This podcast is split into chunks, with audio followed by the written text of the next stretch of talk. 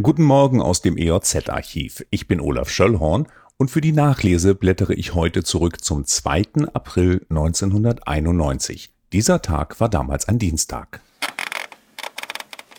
Die Deutsche Bahn läutet ein neues Zeitalter ein. Der kommende Sommerfahrplan soll den Kunden vor allem Zeitersparnis bringen. Halb so schnell wie das Flugzeug, doppelt so schnell wie das Auto, so die Devise ab dem 2. Juni 91. 25 superschnelle und futuristische ICE sollen die Fahrzeiten schmelzen lassen. Zweieinhalb statt über dreieinhalb Stunden für die Strecke Frankfurt-Hannover zum Beispiel. Hamburg-München dauert dann nur noch sechs Stunden und spart 40 Minuten Zeit. Die meiste Zeit spart der Reisende übrigens auf der Verbindung zwischen Stuttgart und Kassel, knapp zwei Stunden. Das kostet aber einen Aufpreis, bis zu 30 Prozent Zuschlag auf den Intercity-Preis. 613 Züge fahren im Zeittakt als ICE, Eurocity, Intercity und Interregio. Die Interregio-Strecken werden von drei auf acht ausgebaut. Ausgedünnt wird im neuen Fahrplan das D-Zug-Angebot. Kommen wir nach Lüchow-Dannenberg. Die Landesregierungen von Niedersachsen und Sachsen-Anhalt sind der Ansicht, dass es ausreiche, die Bundesstraßen leistungsgerecht auszubauen, um den Bedarf zu decken.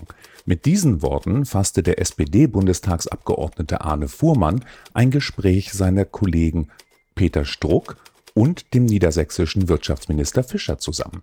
Damit widerspricht Fuhrmann CDU-Vertretern aus Land und Bund in Sachen einer möglichen Autobahntrasse durch den Landkreis. Die geführte Diskussion um ein Autobahnkreuz bei Klenze lenke vielmehr vom dringenden Ausbau der Schienenverbindung und dem dringenden Wiederaufbau der Dümmitzer Eisenbahnbrücke ab, so Fuhrmann.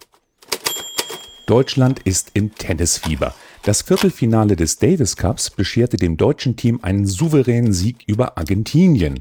Nach seinem dreifachen Einsatz im Einzel und Doppel wurde der 22 Jahre alte Michael Stich zum großen Gewinner erklärt. Becker, Stich und Jelen nahmen in Berlin das argentinische Team mit 5 zu 0 auseinander.